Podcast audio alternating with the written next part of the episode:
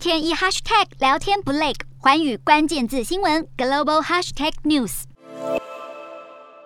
汽车燃料耗尽，驾驶们徒手将车推往加油站，但是就连加油站都已经没有油可以加了。正逢经济危机的斯里兰卡爆发严重的燃料与能源短缺问题，除了触发各地的暴力冲突事件之外，也导致全国唯一的炼油厂在三月份被迫停运。直到斯里兰卡能源部在二十八日宣布，终于成功买到一批俄罗斯原油，问题才得到暂时性的舒缓。而已经停摆两个月的炼油厂也将重新恢复运作。斯国能源部表示，政府已经同意支付七千两百六十万美元向俄罗斯购买九万吨原油。斯国政府先前因为筹不出买油钱，让一艘俄罗斯油轮卡在外海长达一个月的时间，最后终于在杜拜能源公司的协助下完成这笔交易，让俄国油轮能够靠岸卸油，暂时舒缓危机。这次交易的九万吨原油将用来重启炼油厂，但接下来需要更多的石油才能维持炼油厂的运作。因此，斯国政府也持续和俄罗斯等产油国联系，安排进口更多石油与煤炭等能源产品。